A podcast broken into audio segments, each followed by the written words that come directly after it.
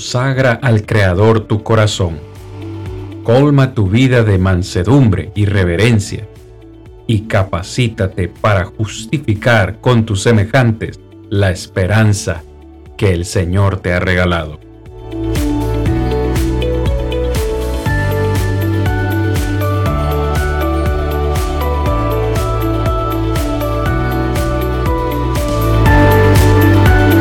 Yo soy Cristian Vargas, evangelista de Plainview Iglesia de Cristo, y este es su programa, Defendamos Juntos la Esperanza. Muy buenas noches, amados hermanos y amigos. Cristian Vargas les saluda y les envía un fuerte abrazo. Como siempre, cada semana en su programa semanal Defendamos Juntos la Esperanza este es el programa de todos los cristianos que nos encanta y nos fascina defender la esperanza cada semana. Como ustedes pueden ver, nuestro hermano Rodrigo y nuestro hermano Juan, mis colaboradores están ya listísimos para saludarles en esta noche, en este episodio número 13, donde se viene, hermanos, amigos, tema muy importante. Mi hermano Rodrigo, ¿cómo se encuentra, hermano? Buenas noches.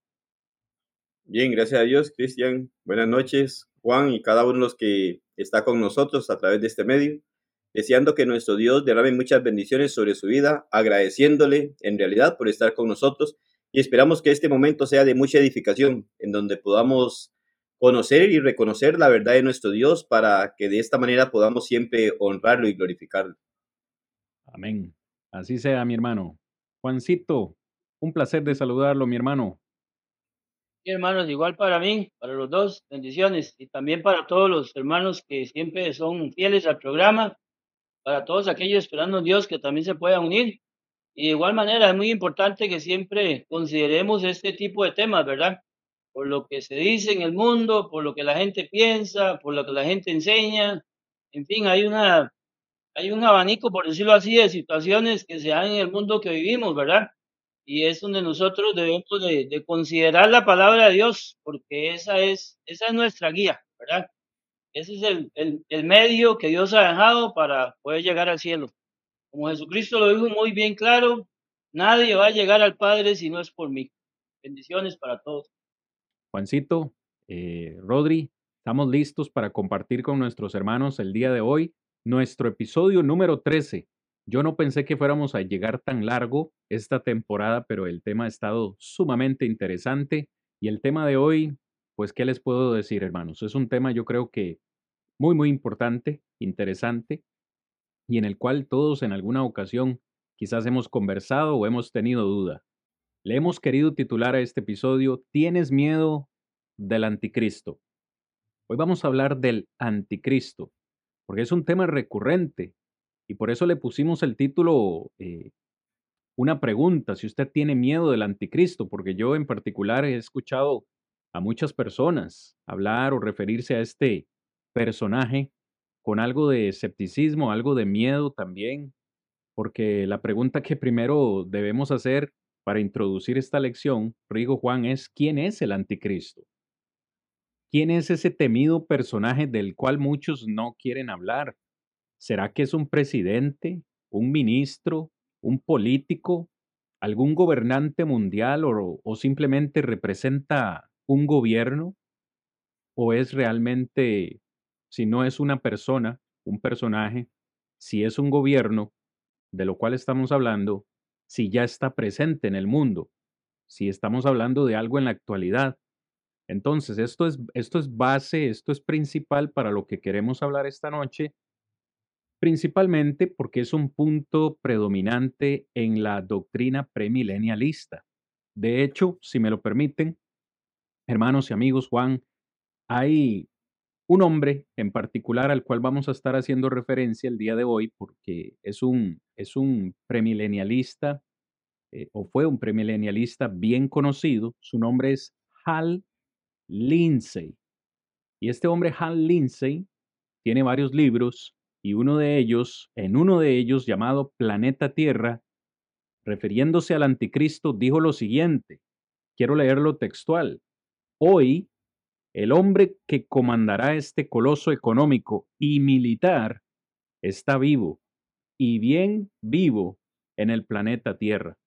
Esto dijo este hombre para referirse al anticristo. En otro de sus libros, o más bien en el mismo libro, dice Hal Lindsey que el anticristo estará al frente de esta confederación de diez naciones. La semana anterior nosotros eh, mencionamos algunas interpretaciones erróneas de Daniel capítulo 2 eh, y Daniel capítulo 7, donde se hablaban, Rigo Juan, de diez dedos de la estatua de Nabucodonosor y los diez cuernos de la última bestia de Daniel capítulo 7. Para los premilenialistas, esos diez cuernos representan diez naciones del, del mercado común europeo. Hoy estamos diciendo que mm, para estos premilenialistas, dentro de esa visión, el anticristo estará al frente de esas diez naciones o confederación de estas diez naciones y este hombre tendrá tal magnetismo y poder que se convertirá en el dictador más grande que el mundo haya conocido. Esto es lo que dice Hal Linsen en, eh, en uno de sus libros. Pero aquí no estamos en esta noche para hablar de lo que dice Hal Linsen. Estamos, hablar, estamos aquí, perdón, para hablar con ustedes, hermanos, acerca de qué dice la Biblia. Eso es lo que siempre nos importa a nosotros. ¿Son ciertas estas especulaciones de los premilenialistas? ¿Qué dice la Biblia al respecto de este personaje? Así que he querido introducir esto para que ustedes que nos escuchan hoy vayan teniendo una idea de cuál dirección vamos a tomar el día de hoy. Rigo, ¿te parece, hermano, si empezamos a hablar un poquito acerca de cuál es la doctrina premilenialista sobre el anticristo. Yo no sé, yo, yo soy el, el más jovencito de, de, estos tres expositores que están aquí. Eh, no voy a decir, por supuesto, quién es el mayor, pero yo recuerdo que, yo recuerdo que desde niño yo escuchaba a mis padres y escuchaba a muchos familiares hablar del anticristo. ¿Recuerdas, eh, Rigo, algún personaje que te venga a la mente que el mundo haya relacionado con el anticristo. Yo, por ejemplo, recuerdo a Saddam Hussein en su, tiempo, allá en los 90, yo recuerdo a la gente diciendo que Saddam Hussein era el anticristo, que ya estaba personificado en el mundo. Y de eso ya hace rato. No sé si recuerdas algún otro personaje eh, rico y después Juan, si recuerdan alguno. Sí, claro, este, y es muy importante poder tocar este aspecto, como decías, este, Cristian, antes de entrar a, a ver qué es lo que dice la Biblia. Lógicamente, este, en estos pensamientos y estas ideas erróneas, es lógico, tienen un principio bíblico, ¿verdad? Que es el que vamos a mirar, pero vamos a, a poderlo analizar para poder ver la mala interpretación que se da. Como, como dices, hay muchos personajes que empezamos nosotros a mirar durante los tiempos y que las personas entonces tienen que conocer, tal vez como dices, tal vez personas este, de una edad avanzada pueden recordar en donde, por ejemplo, hasta aquel personaje de Adolfo Hitler, aquel líder alemán, en donde miramos nosotros que en la Segunda Guerra Mundial, pues fue un hombre muy reconocido en ese sentido, pero también se le aplicó, se le aplicó este título del anticristo. Entonces ahí es en donde miramos nosotros que hay varios personajes, ¿verdad? A través de la historia en donde se le ha aplicado este título. Eh, encontramos nosotros también a Benito Mussolini, también allá, este, cerca de los años durante la Segunda Guerra Mundial, en donde tenía que ver con el régimen, ¿verdad? En Italia y todo esto, eh, fue otro, otro personaje este, en donde lo analizamos o lo mencionamos porque es lo que ha ocurrido durante el tiempo. No, no venimos en un sentido como a especular, ¿verdad? Sobre asuntos. Hemos, hemos estado mirando en las clases anteriores y, nos, y cada uno de los que nos escucha y los hermanos que están con nosotros, este, hemos trazado la Biblia y hemos aplicado la Biblia para darle una interpretación correcta. Hemos tratado de tomar aspectos como estos en donde lo que hacemos es tomar evidencias en la historia de lo que las personas con el concepto, la idea premilenial enfocan sobre malos, malas interpretaciones de lo que la Biblia dice. De hecho, lo que decías al inicio es algo que mueve a las personas, es algo que le da temor a las personas.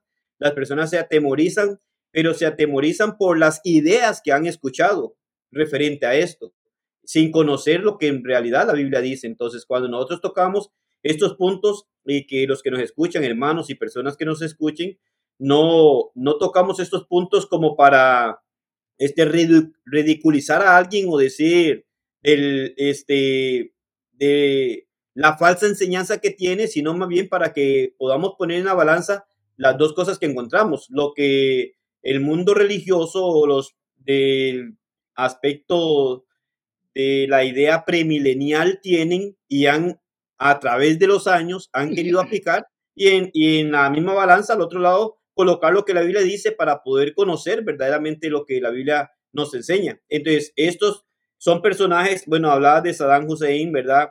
Este, en tiempos más recientes, ya entonces podemos hablar de este Benito Mussolini, ¿verdad? En el aspecto de su naturaleza italiana, de lo que fue también Adolfo Hitler en su naturaleza alemana y todo esto, y que son personajes en donde los tenemos con nombre y apellido, que en su debido tiempo, este, los premilenialistas le han aplicado y atribuido el título de anticristo. Entonces, son cosas que, que, vamos mirando. Bueno, hay muchos más que podemos mencionar. Juan, este, por allí nos tiene también, estoy seguro, de algunos que pueda recordar, pero que es lo que los premilenialistas han enfocado y han señalado como lo que es el anticristo. Entonces, de esta manera nos vamos introduciendo para luego entonces poder mirar qué dice la Biblia con respecto en realidad de lo que es el anticristo, para poder conocer ya directamente de primera mano, hablando de parte de Dios, en donde nos traza a través de la Biblia sobre quién es, ¿verdad? El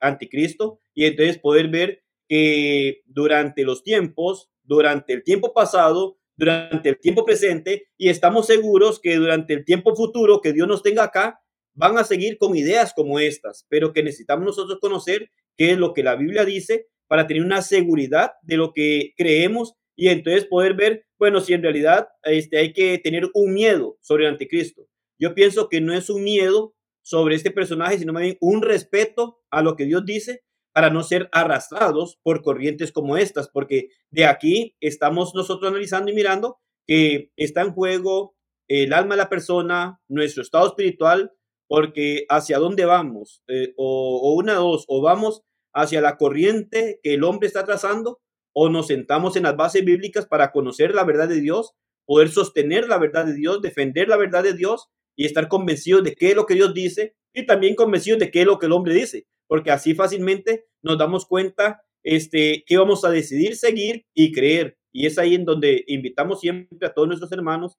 a las personas que nos acompañan, a poder valorar esto, lo que la Biblia dice y lo que el hombre ha enseñado y lo que la Biblia sigue enseñando hasta nuestros tiempos para darnos una claridad en temas tan difíciles, porque son difíciles en el sentido de, de dónde se da la forma de dificultad de entender y que precisamente este es nuestro objetivo y damos gracias a Dios por este medio. Bueno, que la mayoría de las personas únicamente escuchan, por ejemplo, una corriente como la premilenial y no escuchan o no han escuchado lo que verdaderamente la Biblia enseña para poder hacer una comparación y poder tener la verdad de nuestro Dios.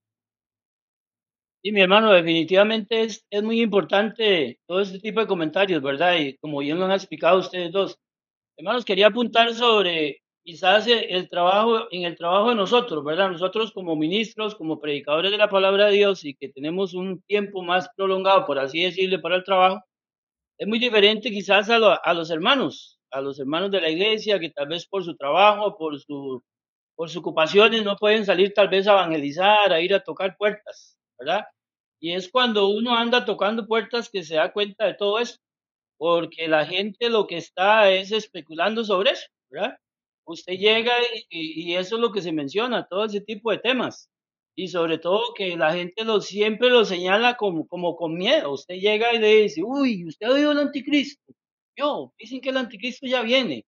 Entonces, eso es sumamente importante. Y sobre todo, otro punto importante también ahí que podemos ver antes de buscar otro personaje por acá, es que por lo general son hombres este, que son poderosos, son hombres que son eh, económicamente poderosos, inclusive son hombres estudiados, son líderes, son líderes de, países, de, son líderes de comunidades eh, grandes, ¿verdad? También esto es un punto muy importante. Entonces, como son hombres que tienen eh, mucha popularidad, todavía esto más les ayuda.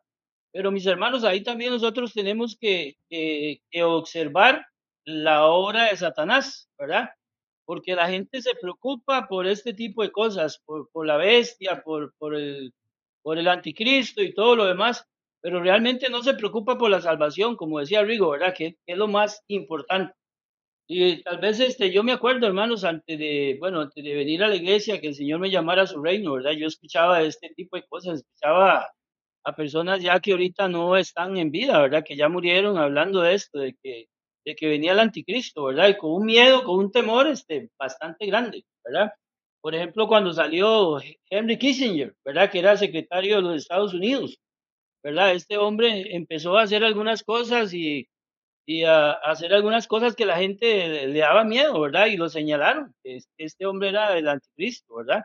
Y más viniendo de una nación como los Estados Unidos. Y también podemos eh, recordar a Saddam Hussein, ¿verdad? Este dictador también, ¿verdad? Uno de esos países bajos allá, donde, donde este hombre eh, ejercía toda su autoridad y la gente así lo señalaba. Pero bien lo han dicho ustedes, tenemos que ir a la palabra de Dios, ¿verdad? Porque ella es, ella es el camino, ella es, ella la verdad, y ella es la vida, como dice Juan 14, 6, ¿verdad? Y es, es el camino que nos va a llevar al cielo. Por eso siempre, siempre me gusta recordar las palabras del apóstol Pablo cuando le dijo a los corintios, ¿verdad? Porque si usted analiza la carta de Corintios, se dará que cuando Pablo llega a predicar, este, la gente estaba ahí esperando revelaciones, esperando milagros y señales, ya esperaban algo muy grande, ¿verdad? Y Pablo le dijo que no, que él venía a predicar a Cristo y a este crucificado, ¿verdad? Y también le dijo que para que su fe estuviera basada en el poder de Dios y no en la sabiduría de los hombres. Así es que mis hermanos, nosotros debemos de, seguir el camino que Dios nos ha dejado, que es su palabra, y someternos a su voluntad. Muchas gracias, mis hermanos, para todos aquellos que pues recién se incorporan a esta transmisión. Estamos en el episodio número 13, donde estamos hablando del anticristo. Antes de pasar a la Biblia, porque es lo que nos compete hoy, estamos considerando con ustedes algunas creencias premilenialistas con respecto al anticristo. Y aquí hemos mencionado a un hombre muy prominente dentro del premilenialismo. Ese hombre eh, se llamó Hal Lindsey. Y quiero mencionar y leer textualmente algunas aseveraciones que este hombre hace con respecto al anticristo en algunos de sus libros. Perdón, lo leo textual, hermanos, y después vamos a contrarrestar esto con la Biblia.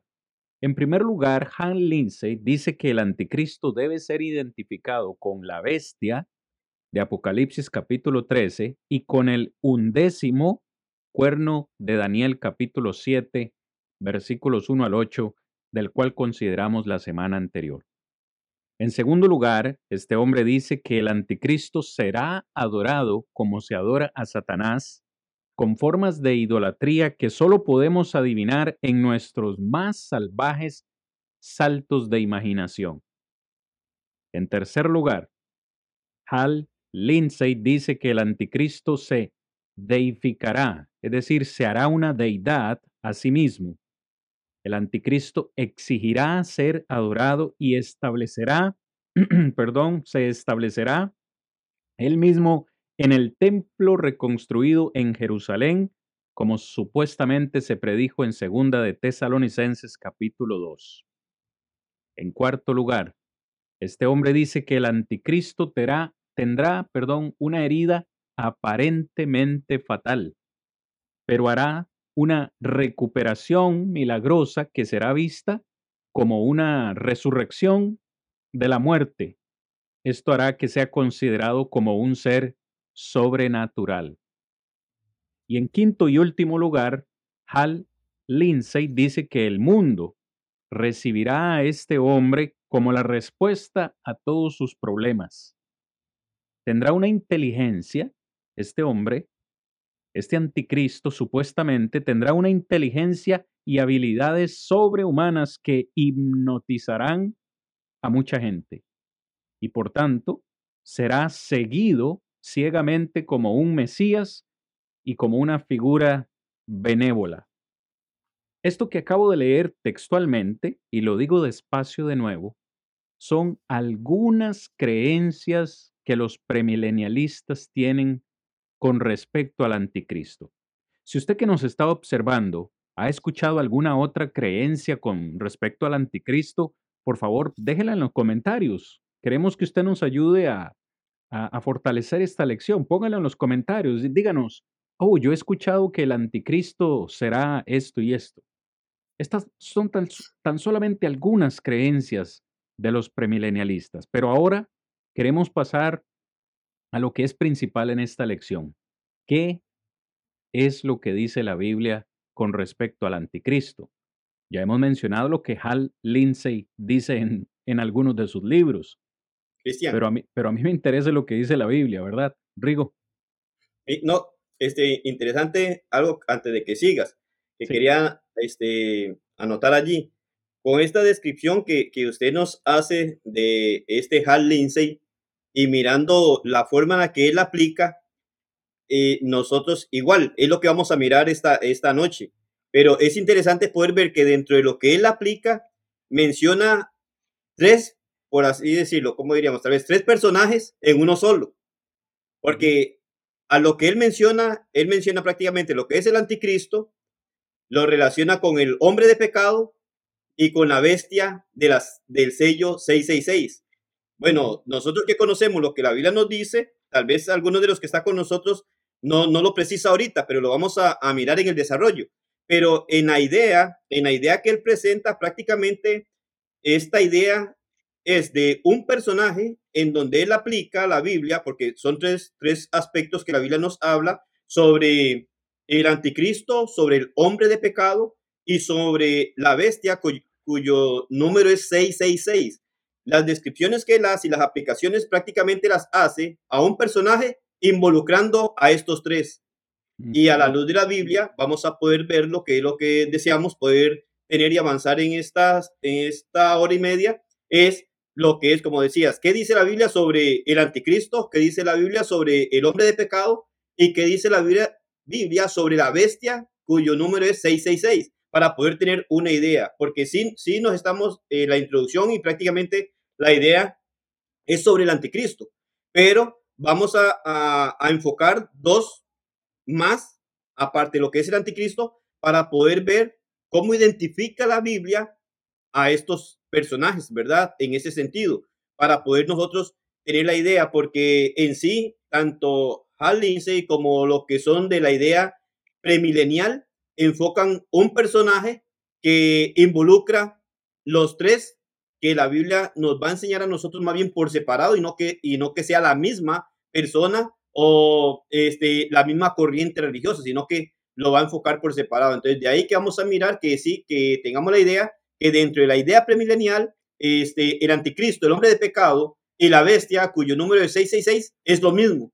Pero ahora vamos a ir a la Biblia para ver cada uno de ellos por separado, para ver hacia dónde apunta la Biblia, para conocer entonces sobre el evento de cada uno de ellos. Me dejaste sin palabras, hermano Enrico. Excelente comentario. Eh, así lo ven los premilenialistas y es lo que queremos platicar con ustedes en esta noche. Hoy vamos a hablar acerca del anticristo, del hombre de pecado, como bien dices, y también del número 666 que encontramos en Apocalipsis capítulo 13 con respecto a esa, a esa bestia. Muy bien, hablemos del anticristo. Es interesante, muy, muy interesante para todos los que nos escuchan, que esta palabra o expresión anticristo, escuche que lo digo con cuidado, solamente aparece cinco veces. No solo en el Nuevo Testamento, sino en toda la Biblia. Cinco veces en solamente cuatro versículos. Así como lo escuchó. ¿Encontramos la palabra anticristo en la Biblia? Sí, solo cinco veces en cuatro versículos. Y queremos ir directo a esos versículos y luego ver qué nos enseñan esos versículos. Como cada noche lo hacemos, vamos a ponerlo en la presentación para que ustedes puedan también tener acceso a él. Y le voy a pedir a mi hermano Juancito, si es tan amable, que nos ayude con la lectura de esos textos. El primero, Primera de Juan capítulo 2, versículo 18. Amén, hermano. 2.18 dice así. Hijitos, ya es el último tiempo. Según vosotros, oísteis que el anticristo viene. Así ahora han surgido muchos anticristos. Por esto conocemos que es el último tiempo. 2.18. Ok. Vamos al segundo. Los vamos a leer todos porque son solamente cuatro textos. Los leemos todos y luego vemos qué podemos aprender de esos textos. Capítulo 2, versículo 22, Juancito, ahí mismo. Dice así, ¿quién es el mentiroso sino el que niega que Jesús es el Cristo? Este es el anticristo, pues niega al Padre y al Hijo. ¿Quién es el mentiroso sino el que niega que Jesús es el Cristo? Este es el anticristo, pues niega al Padre y al Hijo. Bien, capítulo 4, versículo 3, hermanos. 4.3 dice así, y todo espíritu que no confiesa que Jesucristo ha venido en carne, no es de Dios. Y este es el espíritu del anticristo, el cual vosotros habéis oído que viene y que ahora ya está en el mundo. Amén. Vamos al último texto, en segunda de Juan, versículo 7. Permítame ponerlo en la presentación, hermano. Ahora sí. Dice así, muchos engañadores han salido por el mundo que no confiesan que Jesucristo ha venido en carne. Quien esto hace es el engañador y el anticristo. Amén. Muchas gracias, hermano Juancito. Les hemos proveído la presentación con cada uno de los versículos y ahora pues quisiera dejarle a ustedes dos, mis hermanos, que por favor me Mm, o nos hagan el favor a todos, por favor, de, encontrar qué aprendemos en términos generales de estos cuatro versículos. Sí, hermano. Este, ahí quería yo aportar también que son, que son eventos diferentes, ¿verdad? Como así lo decía eh, nuestro hermano Rodrigo. Primero quiero recordarle a nuestros hermanos que, eh, que Juan no está en la isla de Palmos preso, ¿verdad? Cuando está escribiendo estas cartas, ¿verdad? Es totalmente diferente al Apocalipsis. En el libro Apocalipsis, Juan está preso, como lo dice la introducción, por causa de la palabra de Dios y el testimonio de Jesucristo en la isla Palmos, ¿verdad? Aquí él no está preso, por eso podemos ver que es, es un contexto totalmente diferente, ¿verdad? Y también nosotros siempre debemos de, de respetar la palabra de Dios, ¿verdad? Porque estas personas señalan a un hombre en específico, ¿verdad? Un hombre en específico y le ponen hasta nombre y todo, y esos son detalles que, que, son muy importantes, ¿verdad? Porque le ponen nombres, le ponen nombres, nombres, por decirlo así, ¿verdad? Como, como habíamos leído anteriormente, Henry, Kissinger, Fidel Castro, Saddam todas esas personas que ya hemos comentado, ¿verdad? Pero la Biblia no habla de, de, de nombres, habla de muchos, habla de muchos, pero no especifica nombres, como dice aquí en el verso 18.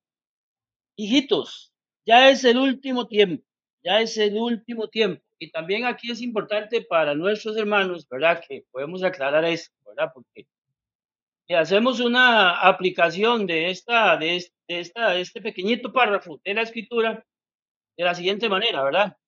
Imagínense, si fuera el último tiempo ya se hubiera terminado, ¿verdad? Es difícil estar hablando, tomar literalmente eso, ¿verdad? Como si fuera el último tiempo hoy, de una forma específica.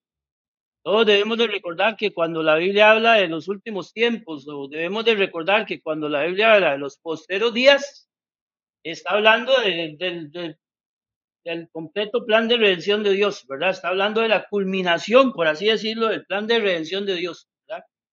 Para mis hermanos debemos de recordar que los últimos días, para decírselo bien clarito y para dejárselo ahí en la mesa, los últimos días son de la muerte de Cristo para acá. Desde el día que él se levantó triunfante, desde el día que exclamó consumado es, de ahí para acá son los últimos días. Esos son los últimos días que habla la Biblia, ¿verdad? Porque las personas del mundo relacionan esto. Cuando ven estos hombres que están haciendo este tipo de, cosas, cuando ven estos hombres que están haciendo este tipo de, de guerras, ¿verdad?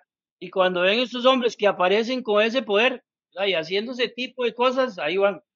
Mire, es que esto dice la Biblia que esto va a suceder en los últimos días. Y entonces ya estamos en los últimos días. Entonces es muy importante, considero yo la, la aclaración aquí cuando dice el apóstol Juan, ya es el último tiempo. Según vosotros oísteis que el anticristo viene, así ahora han surgido muchos anticristos, muchos anticristos, ¿verdad? Y vean que lo está hablando en tiempo presente. Así ahora han surgido muchos anticristos, ¿verdad? No lo está hablando de que van a venir en ese versículo, sino que lo está puntualizando, que han surgido muchos anticristos. En el mismo contexto de Juan, ¿por qué razón? Porque también debemos de entender, ¿verdad? Que Juan, eh, Juan fue un, verdadero opositor al gnosticismo, ¿verdad? Todo esto lo sabemos nosotros, ¿verdad? De hecho, en el, libro de Juan, en el Evangelio de Juan, usted puede ver que, que uh, el tema general de Juan casi prácticamente es defendiendo la deidad, ¿verdad? Habla de, de Cristo como Dios, por lo mismo, ¿verdad? Y aquí cuando Juan escribe su carta, él está totalmente escribiendo en contra del gnosticismo, ¿verdad? Aquellas personas que, que no creían que Jesucristo había venido en carne, ¿verdad? ellos decían que Cristo había venido como, un fantasma, ¿verdad? Por eso, por eso Juan este, dice aquí, ¿verdad? Así ahora han surgido muchos. Eso es muy importante poner atención. Por esto conocemos que es el último tiempo. Claro que sí, ¿verdad? Es, estamos en el último tiempo, ¿verdad? Eso nosotros debemos de verlo así, pero en, último, en el último tiempo, en cuanto a, a la gracia de Dios, en cuanto a, a, su sacrificio de su Hijo por la expiación de los pecados, ¿verdad? Porque, porque ya Jesús no va a venir más. Por eso es que se trata del último tiempo, ¿verdad?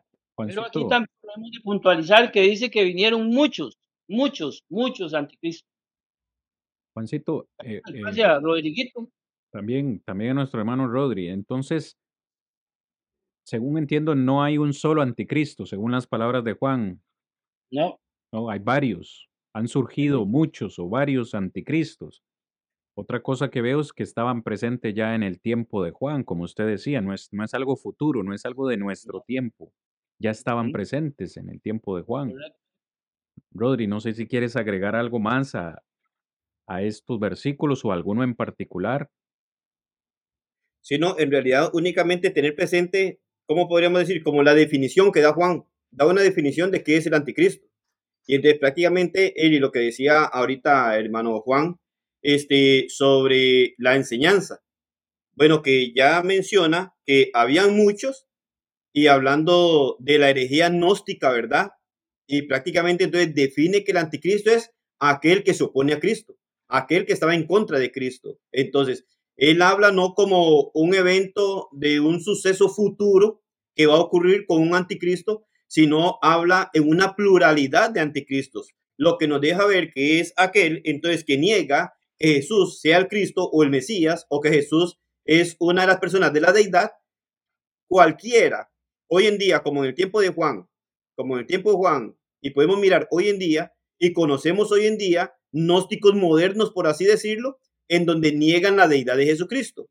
El negar la deidad de Jesucristo es un anticristo y por lo tanto no es un personaje. Lo que Juan hace ver y enseña es que no es un personaje en particular, sino que viene a ser como una corriente, diríamos nosotros, ¿verdad? Una corriente en donde se niega la deidad del Señor y que desde los tiempos de Juan y como hablaba el hermano Juan, este, no está el apóstol en la isla de Patmos, sino que escribe las cartas, ¿verdad? Su libro de Juan, y allá se menciona sobre los últimos tiempos que reseñaba bien Juan, que es la última dispensación, la dispensación de la gracia, la dispensación en donde estamos y en donde da inicio lo que es la oposición a Cristo, no años después, no algo futuro, sino que precisamente en vida del mismo apóstol Juan ya estaba la enseñanza o la herejía de ir en contra de Jesucristo como deidad. Y cualquiera persona que tenga esta herejía se constituye en un anticristo, porque va oponiéndose a lo que Cristo ha enseñado y oponiéndose a que el Mesías, a que una de las personas de la deidad vino a la tierra en carne para ofrecerse en sacrificio por la humanidad. Bueno, un detallito más ahí que, que, que le quiero, quiero preguntarle a ustedes dos, una pregunta para ustedes dos, ¿verdad?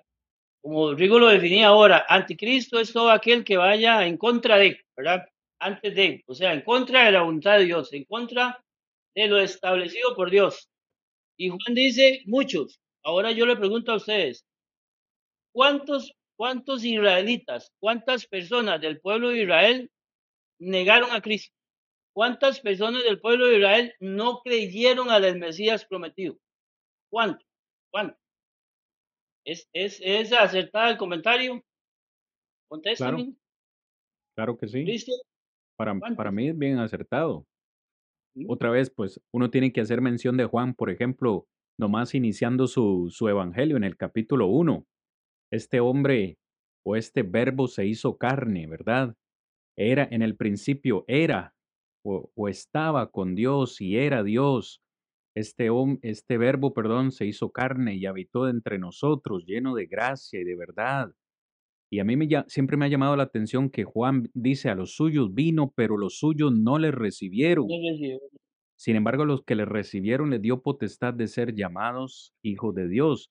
Sabemos que Cristo vino en primer lugar a los judíos, pero como bien usted señala, gran parte de ellos, porque no vamos a decir que fueron todos tampoco, pero gran parte de ellos le rechazaron, se, opusieron a él, eh, según entiendo, por decisión propia y también, eh, como estamos señalando ahorita, hermano, también por las corrientes que existían en este tiempo, principalmente los, usted hacía mención, Juan, de los, de los gnósticos, y es importante hacerle la aclaración a los hermanos. ¿Y qué creían los gnósticos? Para los gnósticos del tiempo de Juan, la, materia era en sí mala, pecaminosa, y todo lo, todo lo espiritual era bueno. Al decir esto, ellos no podían concebir la idea de que Cristo haya sido hombre y haya sido Dios al mismo tiempo, porque si fue Dios, entonces, eh, perdón, si era hombre, era materia y por tanto tenía que haber sido pecaminoso. Así que si era Dios, no podía ser hombre, y si era hombre, no podía ser Dios. Y entonces ahí hubo una gran, una gran eh, disputa, porque incluso otros gnósticos pensaron que Jesús fue hombre, y lo que ellos decían fue como eh, Cristo vino sobre él, vea la, vea la aseveración que ellos hacen, Cristo vino sobre Jesús cuando se bautizó pero lo dejó justamente en la cruz.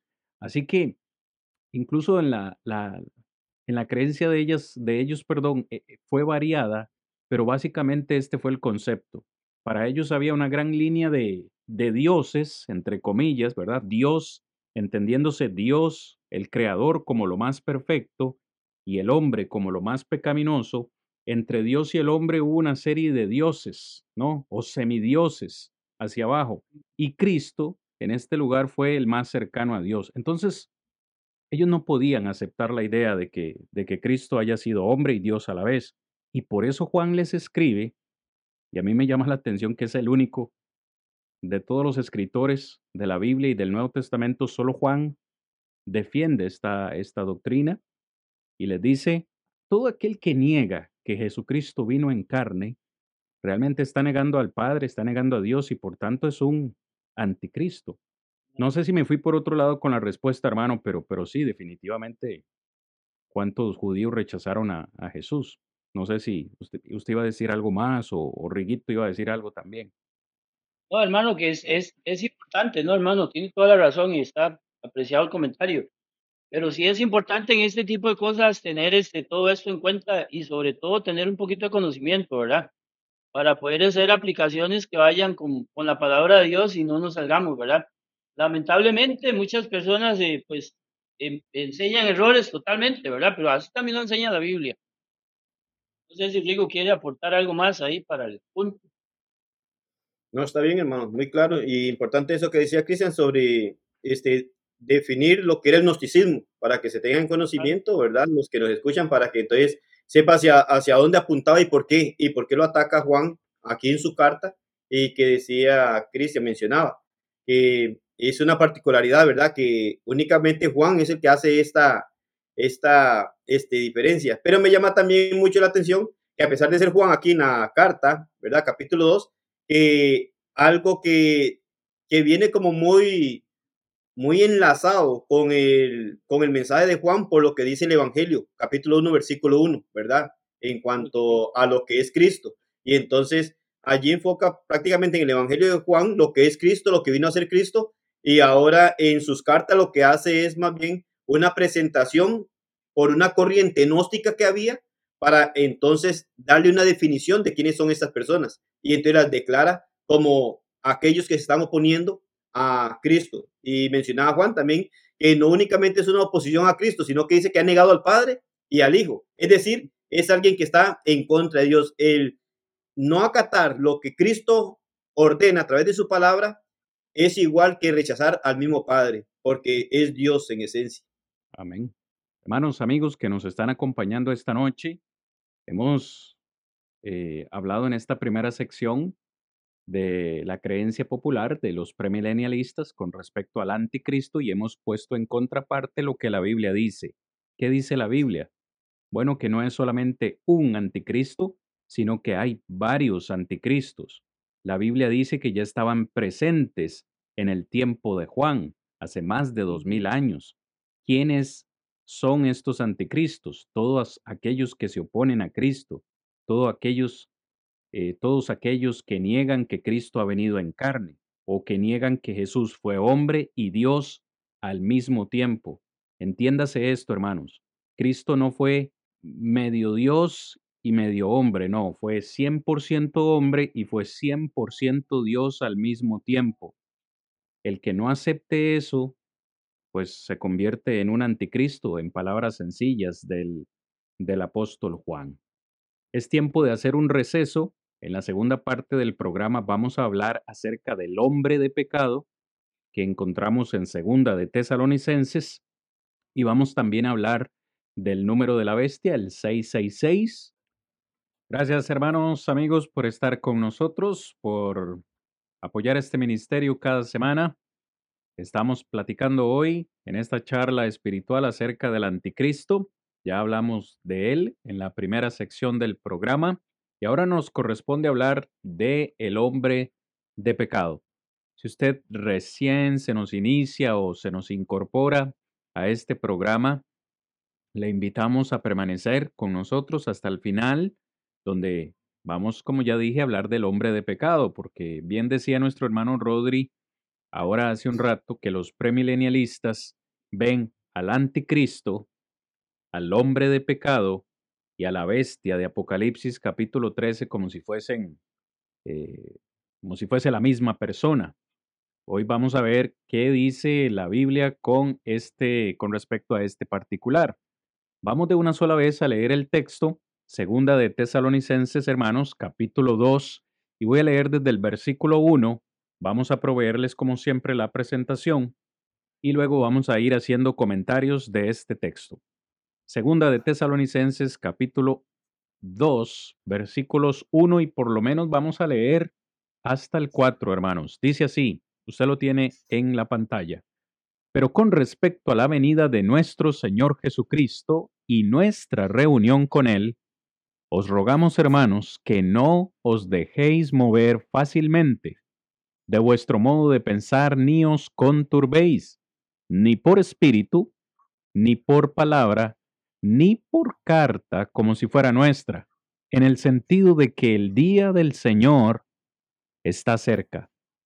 Nadie os engañe, en ninguna manera, porque no vendrá sin que antes venga la apostasía y se manifieste el hombre de pecado o el hijo de perdición, el cual se opone y se levanta contra todo lo que se llama Dios o es objeto de culto, tanto que se sienta en el templo de Dios como Dios, haciéndose pasar por Dios. Voy a agregarle el 5. ¿No os acordáis que cuando yo estaba todavía con vosotros os decía esto? Hermanos, amigos, este es el texto en el cual el apóstol Pablo hace mención del hombre de pecado. Hace un momento cuando hablamos del anticristo dijimos solamente Juan. Solamente Juan hace mención del del anticristo o los anticristos, nadie más habla de ellos. De igual forma, ahora que hablamos del hombre de pecado, solamente el apóstol Pablo y solamente en este texto de Tesalonicenses encontramos a este hombre de pecado. La pregunta debe ser hecha, ¿quién? ¿Quién es este hombre de pecado? ¿Representa a un personaje? ¿Representa a un hombre? ¿Representa a un gobierno? Es lo que queremos compartir con ustedes, pero siempre manteniéndonos en el contexto, sin salirnos del contexto. Vamos a analizar esto con ustedes. Riguito, tal vez si me vas comentando, hermanos, ¿qué te va pareciendo esta lectura? Para ver si entramos en materia. No, muy bien, este, poder ver y como decías, pues eh, hablando del hombre de pecado, es la única porción de la escritura, ¿verdad?, que nos hace mención a esto. Y en donde nosotros podemos mirar entonces que, a diferencia de Juan, y que enfocaba Juan sobre una pluralidad, ¿verdad?, en cuanto al anticristo. Aquí nos habla de un hombre de pecado. Aún miramos al apóstol Pablo, este, de alguna manera advirtiendo a los hermanos en, en Tesalónica, ¿verdad? Por esto.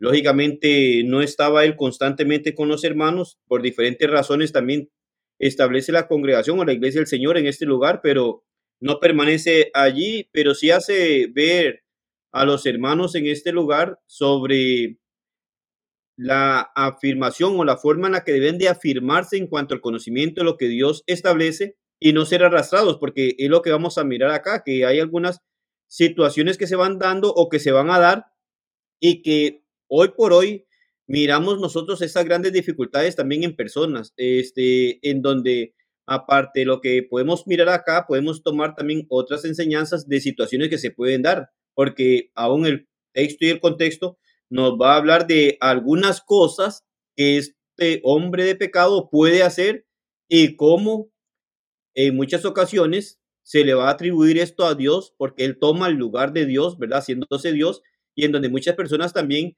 les cuesta creer muchas veces cuando ven algo, este, poder hacer la gran diferencia de que si aquello proviene de Dios o no es de Dios. Y entonces ahí es cuando nosotros debemos de tener mucho cuidado en cuanto a esta enseñanza y el no dejarnos ser engañados. Lógicamente la única forma para no dejarnos ser engañados es conociendo y reconociendo lo que Dios dice a través de su palabra. Igual a los cristianos allá en el primer siglo, tuvieron que recibir esta enseñanza del apóstol Pablo, como hoy la vamos a poder mirar nosotros y así poder ver eh, este, lo que tiene que ver con la segunda venida del Señor, ¿verdad? También, y en donde van a haber una serie de, de situaciones que se van a presentar y que nosotros a través de los tiempos, hoy en día, hoy, estamos hablando de lo que Pablo le escribe a los hermanos en Tesalónica. Lógicamente, al día de hoy ha pasado mucho tiempo desde que Pablo escribió allá. Entonces, es mucho más fácil para nuestro tiempo poder ver,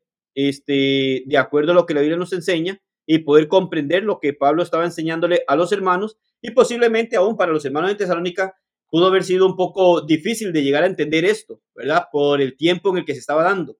Pero transcurrido ya el tiempo que nosotros tenemos hasta el día de hoy, podemos llegar a algunas conclusiones. Tal vez no menciono algunos puntos allí, que son los que vamos a ir mirando, pero tal vez de una forma en la cual los hermanos y personas que están con nosotros por este medio puedan comprender que hay una situación que se empieza a dar y que entonces Pablo empieza a, a enfocar sobre el hombre de pecado y que había una manera en la cual debía de hacerles ver a los cristianos en el primer siglo lo que valía mantener su fe y confianza en Dios, porque vendría también y surgiría este hombre de pecado que iba a desviar y aún iba a arrastrar a algunos y al día de hoy sigue arrastrando a muchas personas por lo que hace y la manera en que se presenta, aún haciéndose pasar por Dios, ¿verdad? En ese sentido. Juan, no sé, tal vez agrega algo por allí. Sí, hermano, claro que sí, por supuesto. Mire, hermanos, es, es importante, es importante también señalar los tiempos, ¿verdad? Que como decía Rodrigo, los tiempos son muy diferentes, ¿verdad? Y también aquí cuando, cuando empieza el capítulo 2 y el verso 1, quiero rescatar esto, dice, pero con respecto a la venida de nuestro Señor Jesucristo y nuestra unión con Él, os rogamos, hermanos, ¿verdad? Con respecto a eso, ya. tenemos que ver la carta, la primera carta donde Pablo ya les había hablado, ya les había enseñado algunas cosas a los hermanos en Tesalónica, ¿verdad? Quizás ellos hasta habían malinterpretado la venida del Señor, ¿verdad? Como bien lo, lo tenemos apuntado ahí en las cartas donde, donde algunos hermanos este, no estaban trabajando, ¿verdad? Estaban esperando nada más al Señor, porque según ellos Pablo les había dicho que el Señor venía pronto. Había una mala interpretación, ¿verdad? Y es prácticamente lo que de alguna manera señalaba usted, Rodrigo, ¿verdad? Que hoy no tenemos ese problema, porque tenemos toda la palabra de Dios y ellos eran, ellos totalmente carecían de un material como el que nosotros tenemos hoy, ¿verdad? Como la palabra toda escrita en nuestra mente, en nuestro aquí, en nuestro escritorio, ¿verdad? Gozamos de esa bendición. Pero hay algo importante ahí entonces que el apóstol Pablo ya les había, ya les había enseñado, ¿verdad? Y que ellos estaban esperando, ¿verdad? Algunos ya estaban ahí, no, no, no hagamos mucho porque el Señor ya viene pronto. Ya, nosotros sabemos que eso no es así. Pero si seguimos, Pablo le hace un llamado, o rogamos hermanos, ¿verdad? Como siempre Pablo con aquella, con aquella forma de expresarse para con los hermanos. Y el verso 2 dice que no dejéis, que no dejéis mover fácilmente de vuestro modo de pensar. Ya que no se, se dejaran mover de vuestro modo de pensar, de lo que en otras palabras, de lo que él les había enseñado, ¿verdad? Hoy diríamos, hermanos míos, no nos dejemos mover de lo que la Biblia nos dice, ¿verdad? De lo que está escrito en la palabra de Dios. Y sigue el texto diciendo, ni os costumbréis, ¿verdad? Y vienen tres, tres cosas muy importantes, ni por espíritu, ni por palabra, ni por carta. Y nótese, mire, como si fuera nuestra, en el sentido de que el día del Señor está cerca, ¿verdad? Es, esa es la, la, enseñanza de Pablo y eso es muy importante ver esas tres cosas, ¿verdad? Ni por palabra, ¿verdad? Porque podemos decir, tal vez Pablo en algún momento llegó y habló con ellos cuando él estuvo por ahí, ¿verdad? Palabra, hablemos de, de palabra estar dos personas conversando, ni por carta, porque acuérdense que también debemos de entender esto en este sentido, de que pues esa era la forma de comunicarse ellos en aquel momento. Hagamos una pequeñita comparación ahí para, para agradecer a Dios por su misericordia, por dejarnos todo el camino abierto, ¿verdad? Porque aquellos hermanos tenían que pasar, eh, Pablo tenía que pasar escribiendo la carta y nosotros no, ¿verdad? Nosotros no necesitamos que nos escriban una carta. Ya Dios en su grande misericordia y en su amor por la humanidad ya nos, ya nos escribió todo lo que nosotros necesitamos, ¿verdad? Ni por carta. Entonces, se dice, mis hermanos, se dice que algunos, algunos este, eh, eh, eh, le quitaban las cartas a los correos, ¿verdad? Cuando hablo de los correos, eran las personas encargadas de, pues, de transportar las cartas, porque a veces cuando hablamos de correos, este, creemos que, eso existe hoy en día nada más, ¿verdad? Y usted puede ir hasta el Antiguo Testamento, donde habían este, correos, personas que eran las encargadas de, de, llevar los mensajes de, un pueblo a otro pueblo, y en este caso eran personas que llevaban las cartas. De alguna manera Pablo le envió la carta, y se dice que algunos de las, de las robaban, ¿verdad? Entonces Pablo advierte a los hermanos, ni por espíritu. Acordémonos también, ¿verdad? Que el apóstol Pablo, los, dos los apóstoles estaban llenos totalmente del Espíritu Santo de Dios, ¿verdad? Dios les revelaba todas las cosas. Entonces, es, es muy importante el consejo que da Pablo a los de Tesalónica, y también para hoy en día es sumamente importante, ¿verdad? Porque han aparecido demasiadas personas en el mundo. Y a veces hay personas que dicen que tienen revelaciones, que el Espíritu Santo les dijo, que este, que el otro. Entonces, también nosotros, de igual manera, para que usted vea lo importante que es esto, ¿verdad? No debemos dejar movernos de la palabra de Dios, ¿verdad? Ya lo que, ya lo que nosotros tenemos hoy está completito, como dice según de Pedro capítulo 1, versículo 3, ¿verdad? que todas las cosas concernientes a la vida y a la piedad nos han sido reveladas por su divino poder, ¿verdad? No necesitamos que nadie nos venga a revelar nada, ni a decir, a hablar por el Espíritu, ni, ni por carta, ni nada, ¿verdad? Entonces, eso es algo muy importante que el apóstol Pablo señala. ¿Por qué razón? Porque ya para ir concluyendo mi comentario, ahí hay una parte que dice, ni por carta como si fuera nuestra, o sea, como si fuera de los apóstoles. ¿verdad? Entonces, metámonos ahí, ¿verdad? Metámonos ahí para que usted vea la gravedad del asunto, ¿verdad? Para que usted vea la gravedad del asunto que estas bandidos personas eh, hacían todo lo posible por ver de qué forma engañaban a los hermanos, ¿verdad? Entonces es importantísimo que tengamos eso en mente, ¿verdad? En el corazón. Hermanos, el apóstol Pablo hace por lo menos tres descripciones de este hombre de pecado. ¿Qué les parece si hablamos un poquito de eso? Porque yo quiero que le contestemos a los hermanos el día de hoy.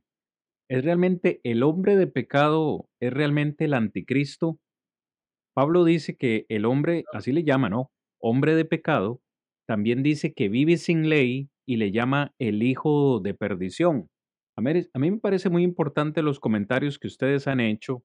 La iglesia de Tesalónica no podía dejarse engañar eh, ni por palabra, ni por espíritu, ni por carta. Debían de estar eh, alerta a, reconocer a esta figura o personaje, pero para la lección de esta noche, cualquiera de los dos que me quiera contestar, ¿es realmente el hombre de pecado el anticristo? ¿Podríamos relacionarlo con el anticristo? Si la respuesta es sí, ¿por qué? Y si la respuesta es no, ¿por qué? ¿Por qué sabemos que no es el anticristo? Y si no es el anticristo, entonces ¿quién es? ¿Cuál es la interpretación que le podremos dar a este texto o qué fue lo que quiso dar a entender el apóstol Pablo? No se peleen, hermanos. Bueno, hermano, voy yo que quiero puntualizar algo. Mire, dos cositas para contestarle. Lo primero, cuando hablamos del anticristo, Juan fue muy claro cuando dijo que muchos anticristos, muchos anticristos habían y iban a venir y habían salido. Él señaló muchos. ¿verdad? No señaló a una persona en específico, en específico. Aquí en segunda de Tesalonicenses nos encontramos que el apóstol Pablo sí señala a una persona en específico, ¿verdad? No son los, los, mismos porque son dos contextos totalmente diferentes. El, apóstol Pablo está apuntando a su enseñanza en el día del Señor, porque usted sabe que muchas personas están esperando su venida Hablamos allá en Mateo hace algunos días acerca de esas, esas gente que daban, eh, personas que dan fechas para la venida del Señor y sucesivamente. Y si nos vamos a Juan, Juan está refutando prácticamente las ideas del gnosticismo. Entonces son dos cosas muy diferentes. El hombre de pecado está señalando a una persona en específico. ¿Cuál es el cuidado que debemos de tener? Que no tiene nombre, ¿verdad? Es un hombre de pecado, pero el apóstol Pablo, el Espíritu Santo de Dios, no nos deja ahí que se llama Entonces, es totalmente muy diferente el anticristo al hombre de pecado. Muy bien. Entonces, el hombre de pecado no es el anticristo. Hermano Rigo, tal vez me ayudas un poco, tal vez utilizando igual el texto, ¿verdad? Pegándonos al contexto, porque Pablo, bueno, en primer lugar, Pablo nunca le llama anticristo. He dicho, le llama el hombre de pecado, el que vive sin ley, el hijo de perdición, este hombre de pecado se opone a Dios y se exalta como a Dios a tal punto que se le adora como tal. Pablo dice que se sienta en el templo de Dios, mostrando, pues si se sienta en, en el templo de Dios es mostrando que él mismo es Dios. Y también, si uno va un poquito más allá en el versículo 8, permítame ponerlo, eh, acá, en el versículo 8 incluso se nos dice que será muerto cuando el Señor regrese. Dice el versículo 8, y entonces se manifestará aquel inicuo a quien el Señor matará con el espíritu de su boca y destruirá con el resplandor de su venida. Según el versículo 9, usará, este hombre usará poder, señales, prodigios, eh, mentirosos para engañar y de acuerdo al versículo 10 al 12, que usted lo tiene ahí en su, en su pantalla, los que no aman la verdad lo aceptarán y lo seguirán como tal. Eh, así que Pablo da muchas pistas de quién podría ser este hombre de pecado. Como decía Juan, no se nos dice un nombre, pero no sé, Rigo, tal vez te dejo hablar, hermano. Yo hablo, yo hablo demasiado y, y sí me gusta ir señalando estos puntitos, estos versículos, pegándonos al contexto pero te doy la oportunidad de que nos, nos ilustres un poquito. Sí, no, el, el punto es igual. Cuando analizamos sobre el anticristo, lo miramos en la carta de Juan, ¿verdad? Capítulo 2, y miramos, ¿cómo diríamos? Características, ¿no? Del hombre del anticristo, que nos da el, el pasaje, características en donde decimos, bueno, esto es y se define de esta manera. igual Pablo aquí, este, siendo inspirado por el Espíritu Santo, eh, miramos que Juan fue inspirado por el Espíritu Santo y, de hecho cuando habló, este, da algunas características que, según lo que definimos anteriormente, es igual ahorita y lo que mencionabas. Si usted mira el versículo 4 que de Segunda Tesalonicenses capítulo 2, claramente nos habla que el hombre de pecado se opone y se exalta sobre Dios y todo lo que se adora. Entonces, eso es una característica que no la tiene el anticristo. Otra característica es en el mismo versículo 4 cuando dice se sienta en el templo de Dios mostrando que él mismo es Dios. No es la característica que encontramos en Juan cuando habla sobre el anticristo. Es decir, está hablando de, de dos cosas diferentes, de dos personajes diferentes en cuanto a esto. En el versículo 8, como lo mencionabas claramente, dice que será muerto con el, por el Señor cuando regrese. Este, prácticamente está diciendo el final de, de este hombre de pecado y que va a ser en el regreso de nuestro Señor. El anticristo no decía nada que utilizaría este, señales y prodigios y, haría grandes cosas, pero aquí sí, precisamente en el versículo 9, dice que este hombre usará poderes, ¿verdad? Señales, prodigios mentirosos para engañar a las personas. Entonces, son características que miramos nosotros muy diferentes. Hay, tenemos una lista en Segunda de Tesalonicenses y una lista en la primera carta de Juan. ¿Qué hace ver en el capítulo 2? Entonces nos hace ver que el anticristo tiene características que ya miramos anteriormente, no nos vamos a devolver, pero que acá Pablo, en la carta a los tesalonicenses, claramente menciona sobre características del el hombre de pecado. Por lo tanto, no es el mismo. El versículo 10 al 12 dice que los que no aman la verdad lo aceptarán y lo seguirán. Es decir, este hombre de pecado hará grandes cosas, cosas que va, va a engañar a muchos porque dice que se levantará con poderes, con señales y prodigios mentirosos. Esto es para engañar a todo aquel que no obedece la verdad de Dios. Entonces, el anticristo prácticamente, este, haciendo mención, no quiero devolverme tanto porque no es el punto, pero el anticristo únicamente enseñaba, y hablamos de la corriente gnóstica, ¿verdad? El gnosticismo, que negaba que Jesucristo fuera Dios, es decir, que Jesucristo no es deidad, es lo único que hacía. Entonces, empezaba, este, como explicaba, se empezaba con una serie de de aspectos a concluir que no era probable que Jesucristo fuera deidad. Bueno, ¿verdad? En esto entonces dice Juan, bueno, ese es el anticristo, el que se opone a Cristo. Pero cuando habla del hombre pecado, habla cosas completamente diferentes. No está hablando de que este, el hombre de pecado se, sea el anticristo porque se opone a Cristo. Ahora, Cristian, este, pienso, ¿verdad? Pienso que de alguna manera, si quisiéramos nosotros enfocarlo, diríamos que viene a ser un anticristo, porque se opone a la verdad de Dios, ¿verdad? Tomando y notando lo que es el anti, ¿verdad? Ir en contra. Entonces, en este caso va en contra de Dios, pero no es el mismo personaje del cual está enseñando Juan, sino que es otro personaje con características diferentes que al fin y al cabo, como podemos decir simple y sencillamente, ¿quién es un anticristo? Cualquiera persona que se oponga a Cristo, simple y sencillamente. Entonces, este entraría en esa misma lista, pero no es del que está hablando Juan, sino que está hablando de una de un personaje diferente porque muestra características diferentes y entonces es ahí en donde nosotros podemos mirar que es donde hace la gran diferencia y que una cosa es el anticristo y otra el hombre de pecado. Exacto. Dicho tal vez en otras, en otras palabras, no sé si lo, si lo voy a decir bien, pero así, lo, así, lo, así te lo capto. El hombre de pecado tiene características de anticristo, pero el anticristo no presenta las características del hombre de ah, pecado. Entonces, entendemos son dos, eh, son dos personajes diferentes y aquí pues eh, debemos dar la interpretación que es más atinada con respecto a este hombre de pecado, pues hay que decirlo con sinceridad, quizás a muchos no, no les pueda gustar o no van a estar de acuerdo con esta interpretación, pero es lo que más encaja dentro del contexto y dentro de las páginas también del Nuevo Testamento. Todos sabemos que la gran apostasía, aquí Pablo hace mención de la apostasía y dice, Cristo no vendrá antes que se manifieste la apostasía Sabemos que la gran apostasía que resultó con la Iglesia Católica Romana y surgimiento del papado encaja mejor con lo que Pablo está diciendo acá en esta descripción del hombre de pecado, así lo confirman.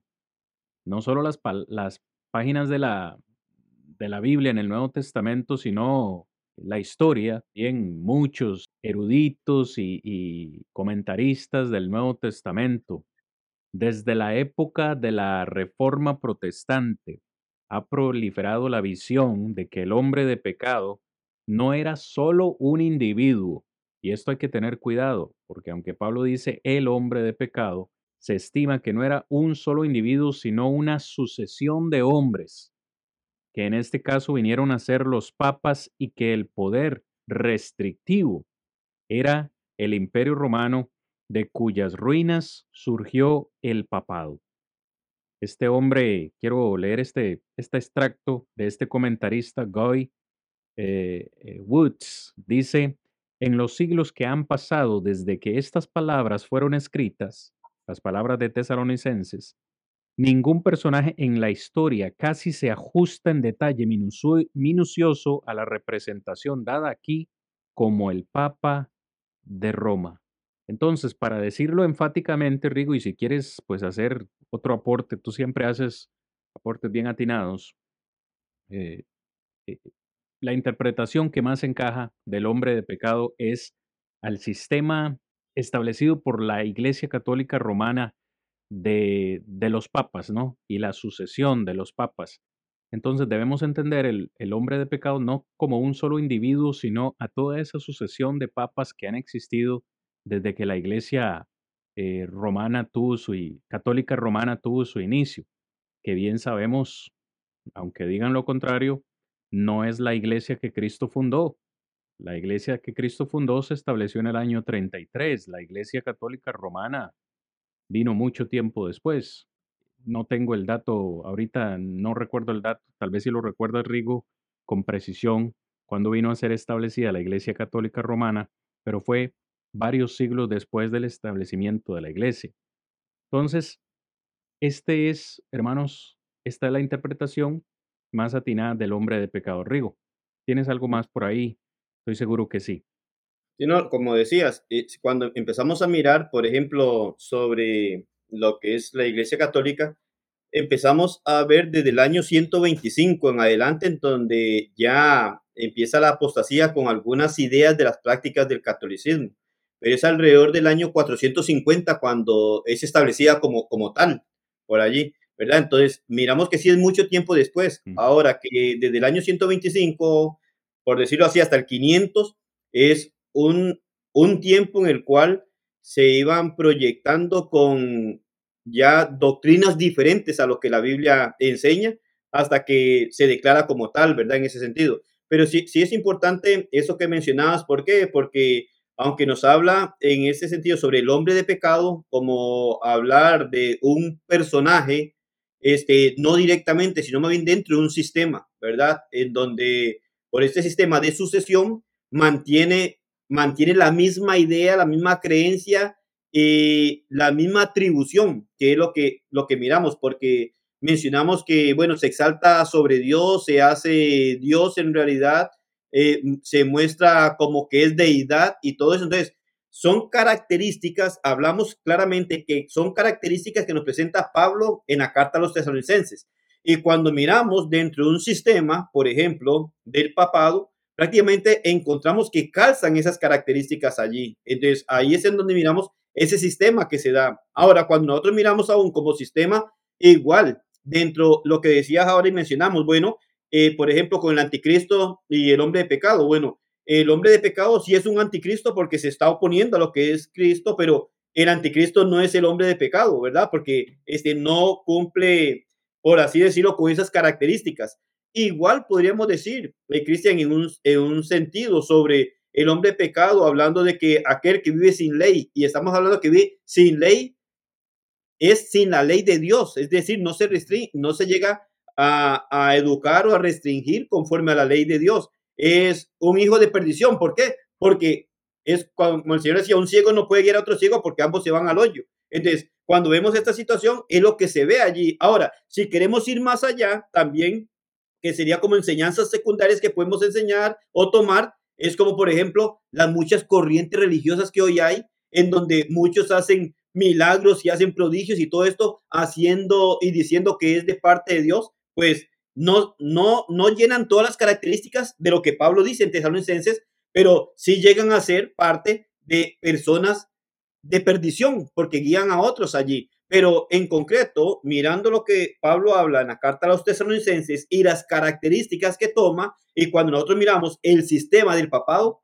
pues prácticamente no hay de dónde escoger, por así decirlo, sino que miramos que las características se aplican a esta persona o no a esta persona, como hablábamos, sí, es un hombre de pecado, pero a este sistema, porque es una sucesión. Ahora, en esa sucesión, usted mira que se mantiene el mismo sistema, este, se mantiene la misma ideología, se mantiene este, las mismas normas, es decir, desde que inició, ¿verdad? Desde que los emperadores, hablando del imperio romano, terminaron con su apogeo, con su poder, con su forma de gobernar. Bueno, ¿quién entra a gobernar en ese sistema?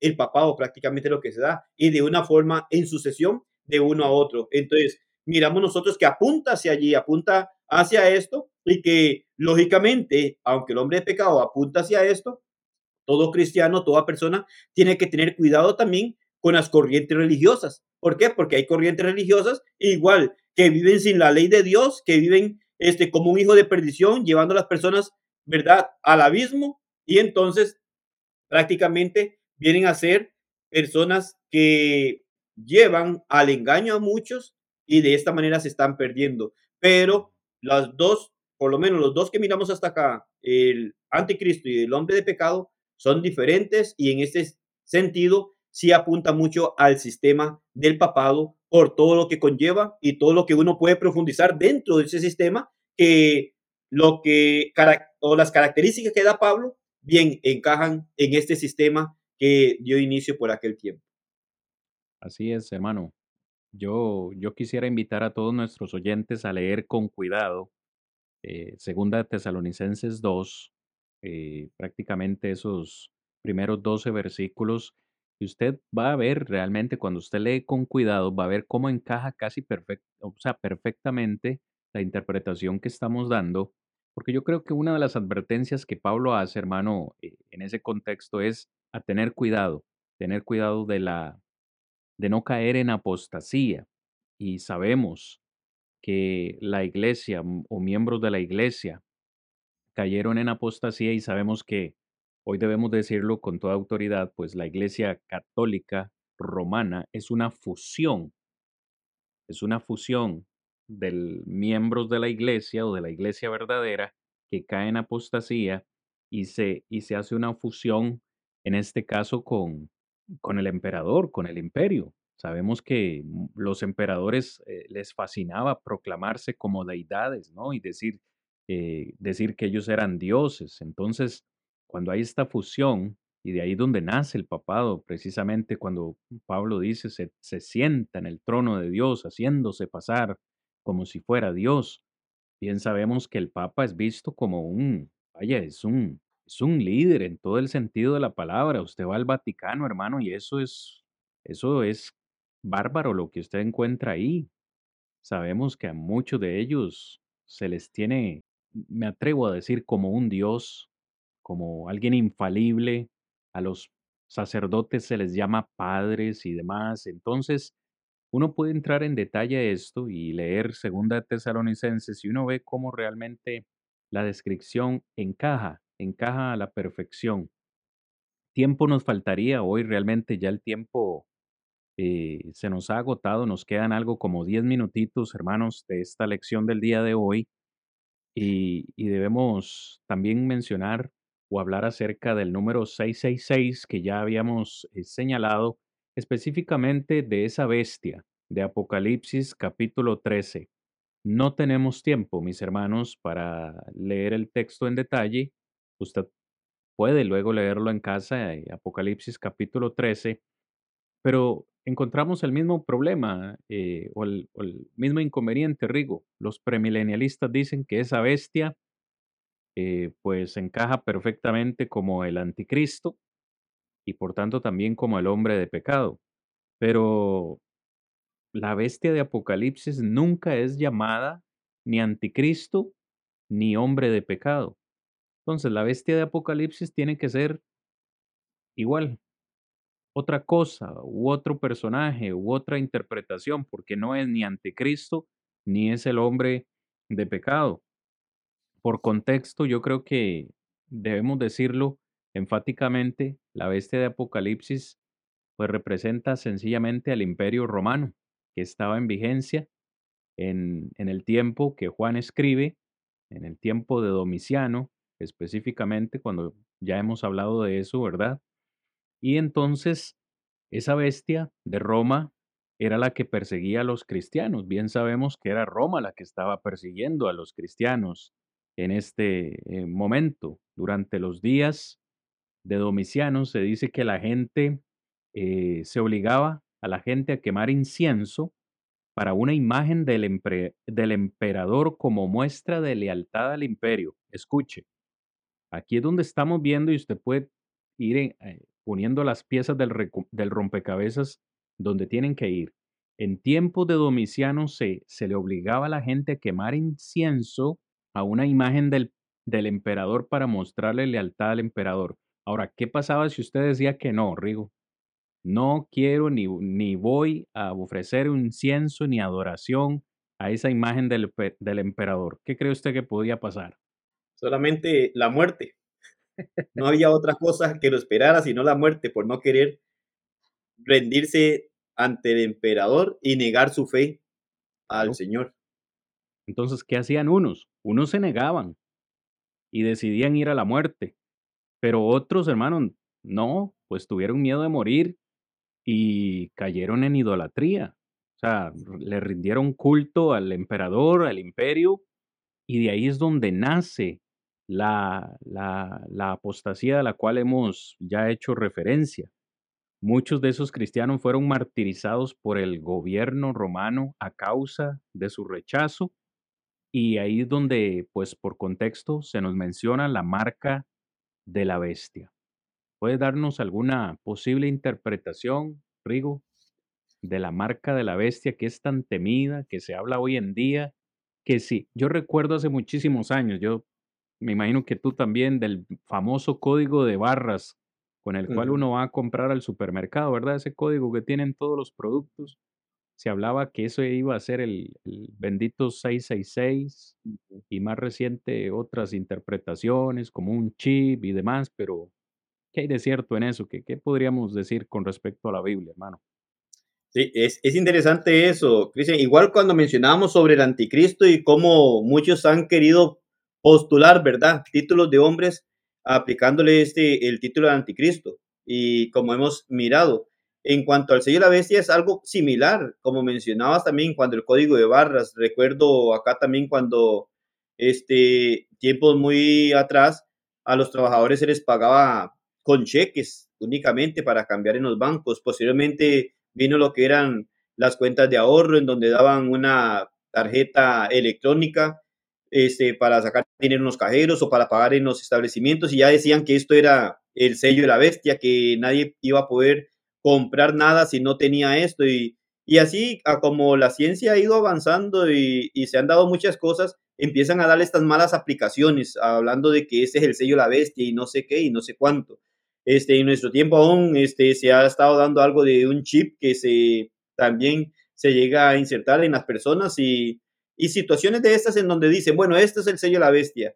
Pero como hablábamos al inicio de esta, de, de esta parte, hablando de los números y significados a la luz de la Biblia, también debemos de reconocer esto. El número de la bestia que nos habla a nosotros en cuanto al 666 viene a, enfocar prácticamente lo que es el poder, ¿verdad? Perseguidor romano, en donde, como mencionabas, se daba en aquel momento. ¿Qué era, qué era o qué enfocaba? Bueno, prácticamente este, cuando miramos este, dentro de algunas características y simbologías que tiene el libro de Apocalipsis, Recordamos que hablábamos del número 6 también y eso es importante poder recordarlo ahora y de hecho por eso lo mencionamos en la parte introductoria de hace algunas clases atrás. ¿Por qué? Porque el 6 era un número usado para la humanidad, es decir, era un número en donde al mencionarlo este, los cristianos que lo recibían esta, esta revelación de Juan en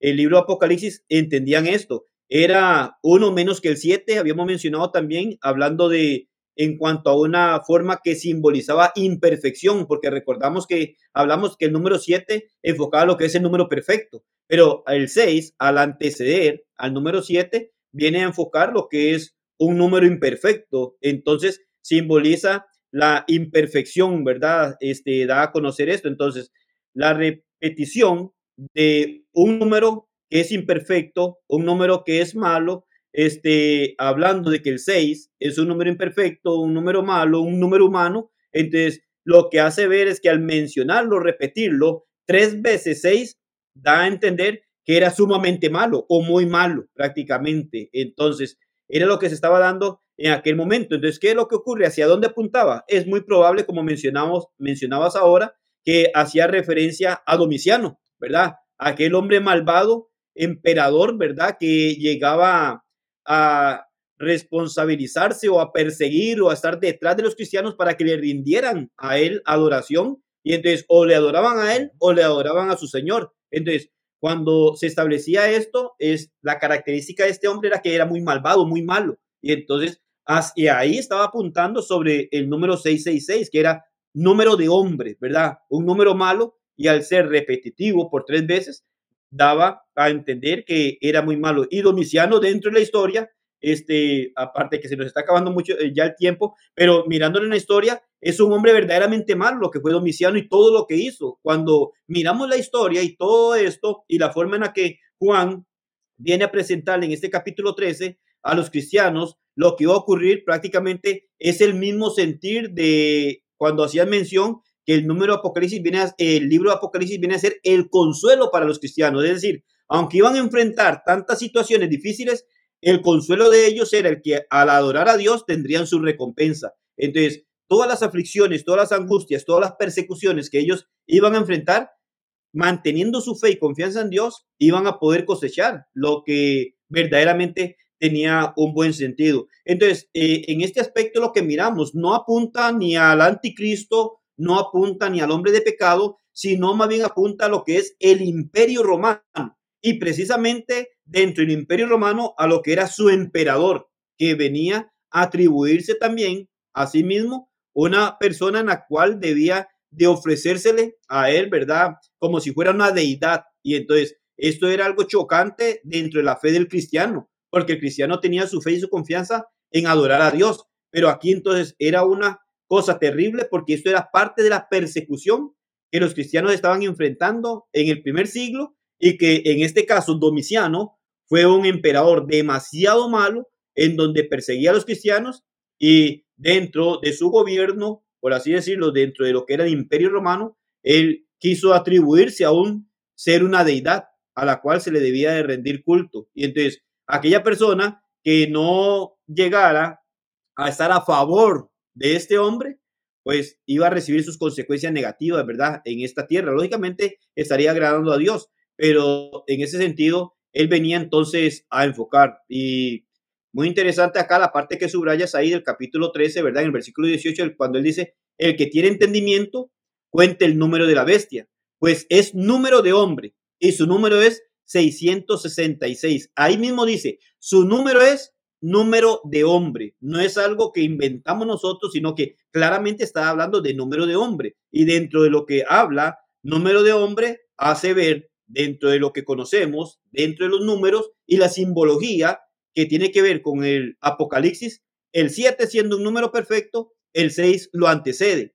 Se da a conocer como un número imperfecto, un número malo, un número de hombre, un número malo que repetido tres veces únicamente y sencillamente lo califica como muy malo. Es una de las calificaciones que Domiciano tiene dentro de la historia cuando estuvo, ¿verdad?, dentro del imperio romano como emperador en aquel entonces. Es fascinante, Rigo. Gracias por ese tremendo comentario.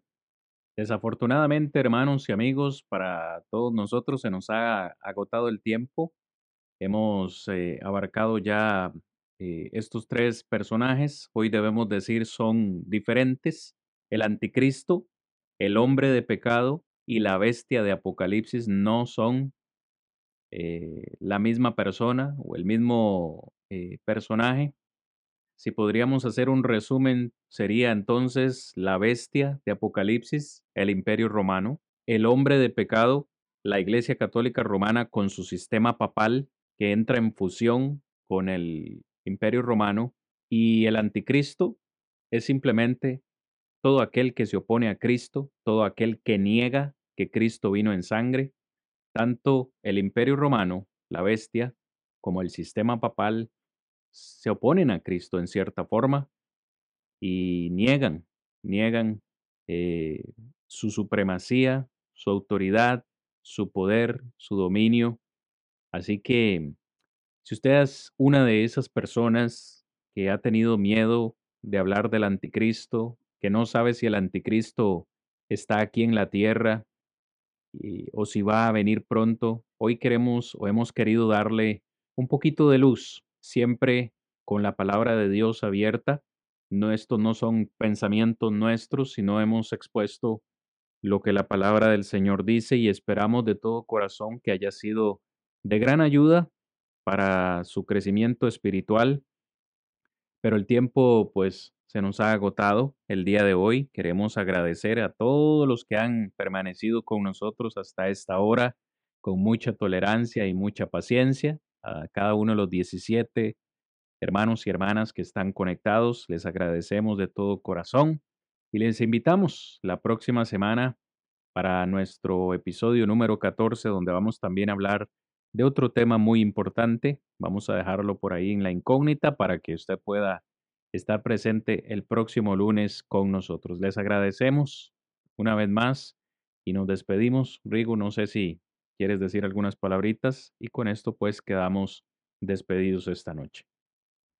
Y bueno, no únicamente agradeciendo a Dios por la oportunidad que nos ha dado, agradeciéndole a cada uno de ustedes por estar con nosotros en esta noche, e invitándoles nuevamente para que el próximo lunes, si Dios lo permite, pueda estar con nosotros también y así podamos conocer más de la verdad de nuestro Dios y podamos prepararnos para el gran día del juicio final en el cual usted y yo tendremos que dar cuenta a Dios y por esa razón necesitamos conocer la verdad de Dios para poder hacer las cosas conforme a lo que Dios establece. Deseamos en realidad que el Señor derrame muchas y grandes bendiciones sobre su vida. Muchas gracias por estar con nosotros y le esperamos la próxima semana. Así es. Hermanos, bendiciones, muy buenas noches, con permiso. La paz del Señor sea con ustedes. Ya voy pronto hacia Él pronto gozoso y fiel. Cristo llama y salva hoy, yo me rindo a Él, yo me rindo a Él. Ya estoy resuelto a entrar en su reino, dejando el mundo atrás. Unos se oponen otros se burlan, pero yo entraré. Ya voy pronto hacia Él, pronto gozoso y fiel. Cristo llama y salva.